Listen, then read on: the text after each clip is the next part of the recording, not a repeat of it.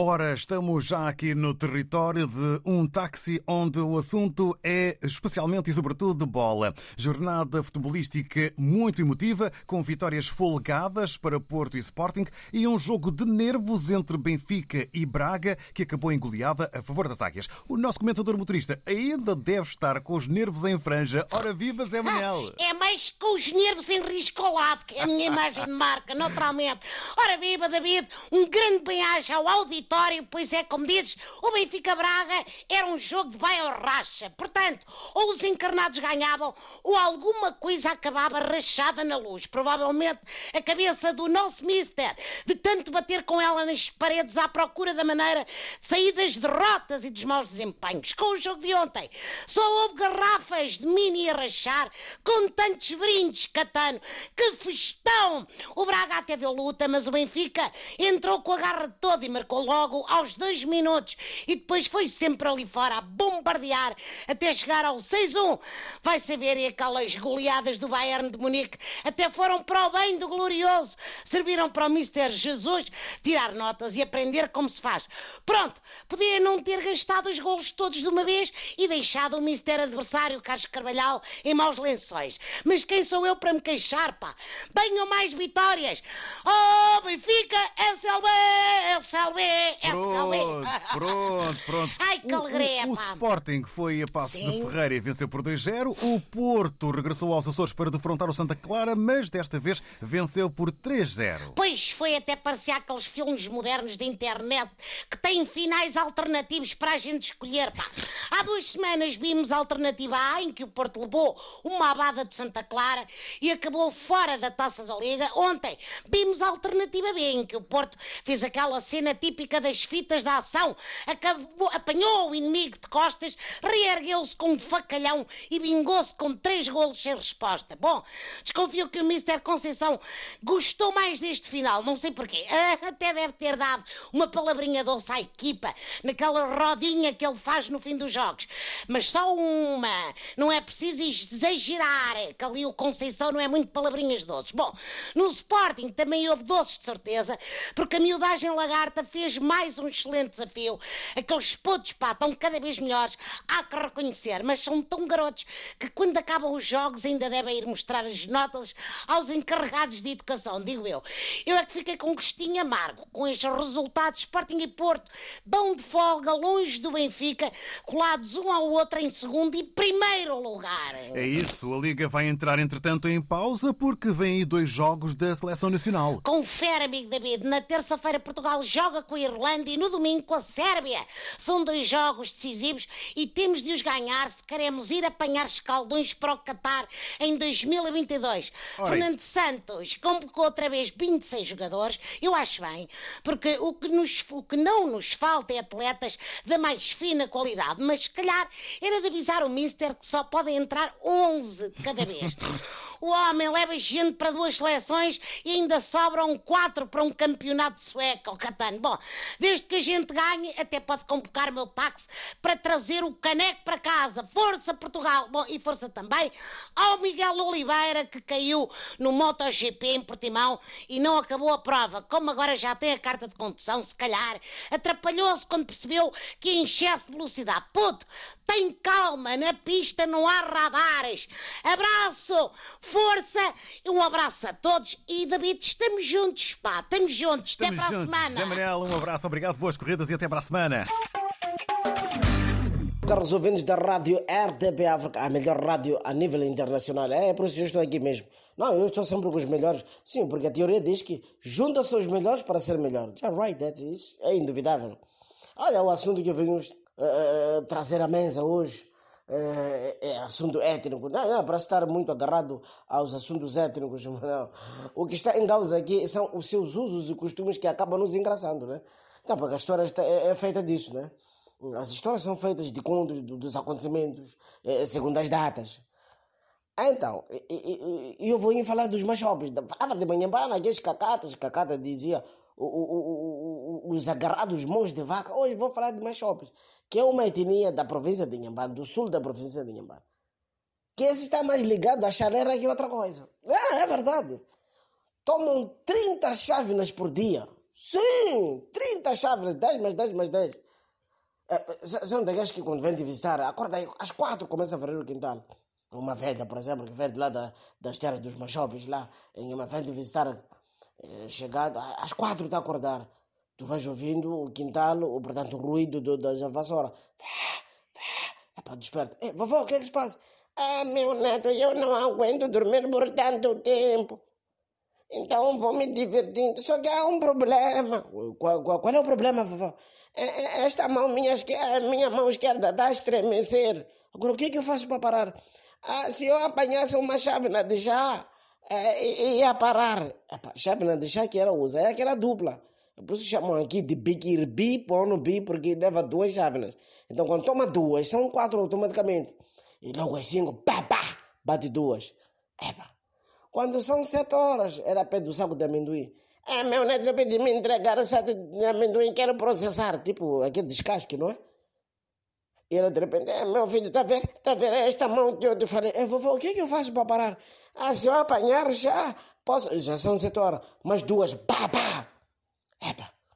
E depois vem aquele chá geral. E, e se já bateu quatro, é, vezes dois são oito. Depois vem aquele chá geral das, das 10 horas. Pá, pá, três. É, se são três vezes dois, são seis mais oito, 14. Isso ainda é plena manhã. É, quando são onze, qualquer barulho simula uma soneca. A vovó está sonecar. Nada, que eu não consigo ficar assim assistir. Sem, sem, o que é que eu faço, vovó? Mais duas chaves. Pá, pá. mano, quando dão 17 horas, ela já está no vez, já tomar a vigésima primeira chave. É, vai tomando duas, duas, duas. duas. É por ter uma velha dessas como visitante.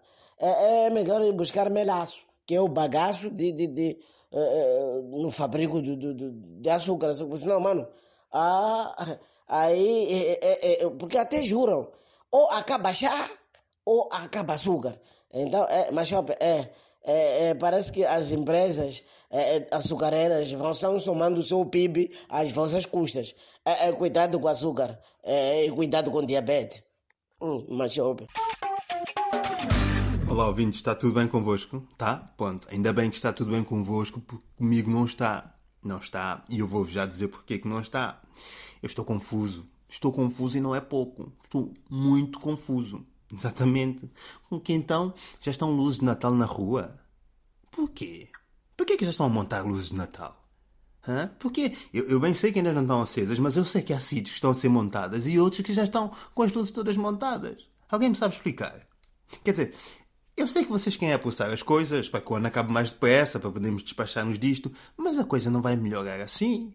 E nem vale assim, nem vale desta forma. Quem é apossar já as coisas de repente já é Natal. Mas isto tem algum jeito? Hum? Eu não sei o que pensar. É que eu não sei mesmo. Eu comecei por escolher falar sobre este tema, mas a verdade é que agora não sei mesmo o que dizer sobre ele. Mas anda tudo maluco ou quê? Hã? Se antes já era parvo começarem tão cedo, agora mais parvo é. Estejam mais aquietos, pá. Estejam mais sossegados. Hum? Como dizia minha avó, em bom dialeto de Santo Tomé, sungue tá sonfa. Agora se não perceberam, olha, Perguntei. Quer dizer, qualquer dia nós estamos a montar luzes de Natal em abril e a festejar a passagem de ano 12 de dezembro. Alguém que põe a mão nisto? Com quem é que eu tenho de falar? Com quem é que eu tenho de falar para que isto não aconteça? E digo-vos mais, vocês estão com tanta pressa para que cheguemos Natal. Mas eu estou curioso para ver como é que vai ser o Natal este ano. Até porque nós passamos a vida a queixar-nos por recebermos meias. E este ano vai ser tudo corrida a máscaras. Tudo corrida a máscaras. Uma com desenho, outras com padrão, outras sem nada, porque é na simplicidade que está o ganho.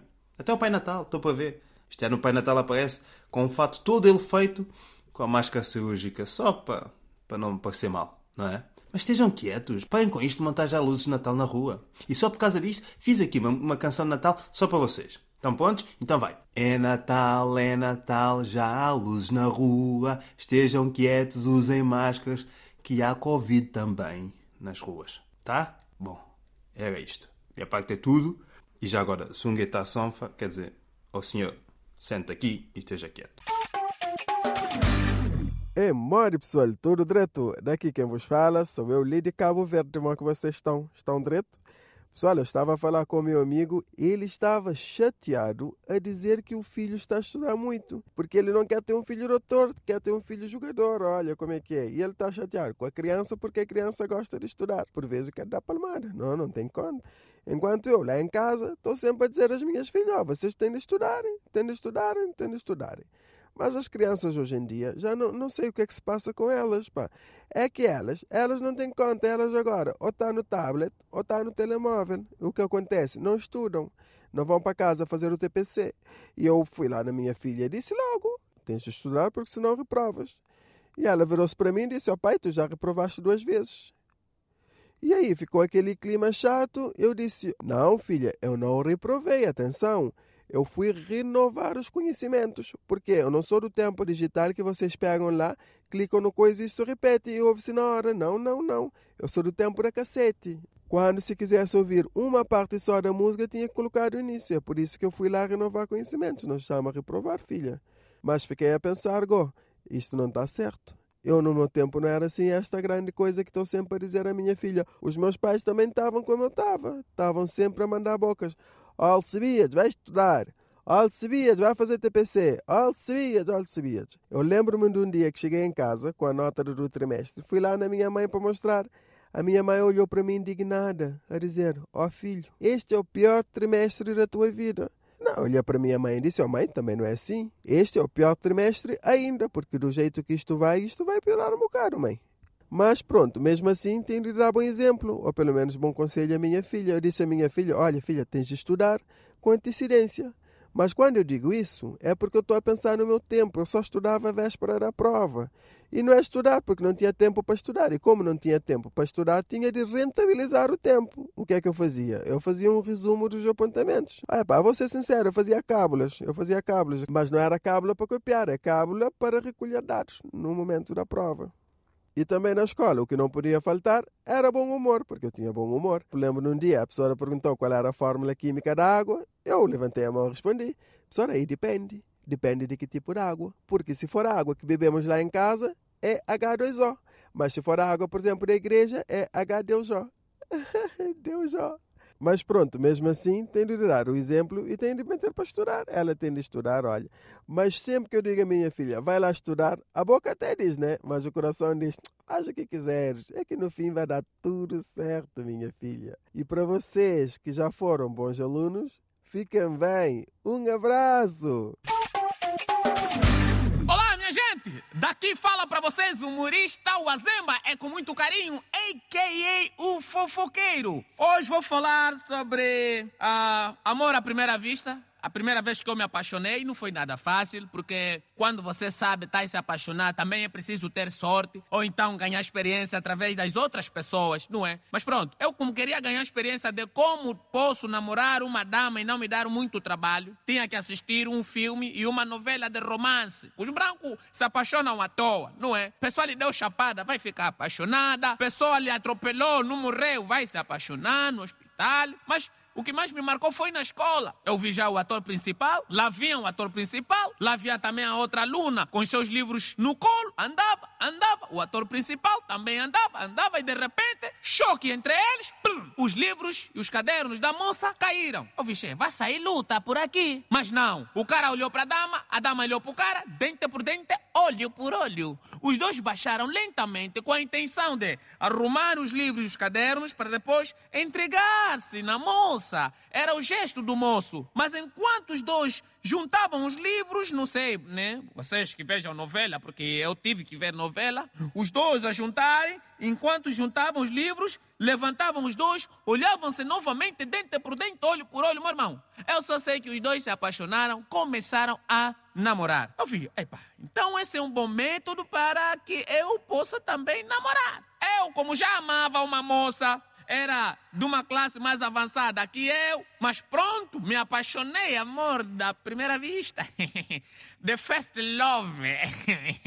pronto, então eu já né, tracei os plano com espilamento, não é? Tracei os traçamentos de como entrar no encontro, de encontramento com a colega. De repente lá vinha a colega também com os seus livros. Alguns livros já não tinham capa, mas eram livros Eu vi, pronto, logo que ela vir do meu lado, vou lhe pancar os livros, os cadernos vão cair ali. Eu vou apanhar, lhe ajudar, juntar os livros, os cadernos, enquanto ela também tentar pegar os livros, os cadernos, vai olhar para mim, eu vou olhar para ela.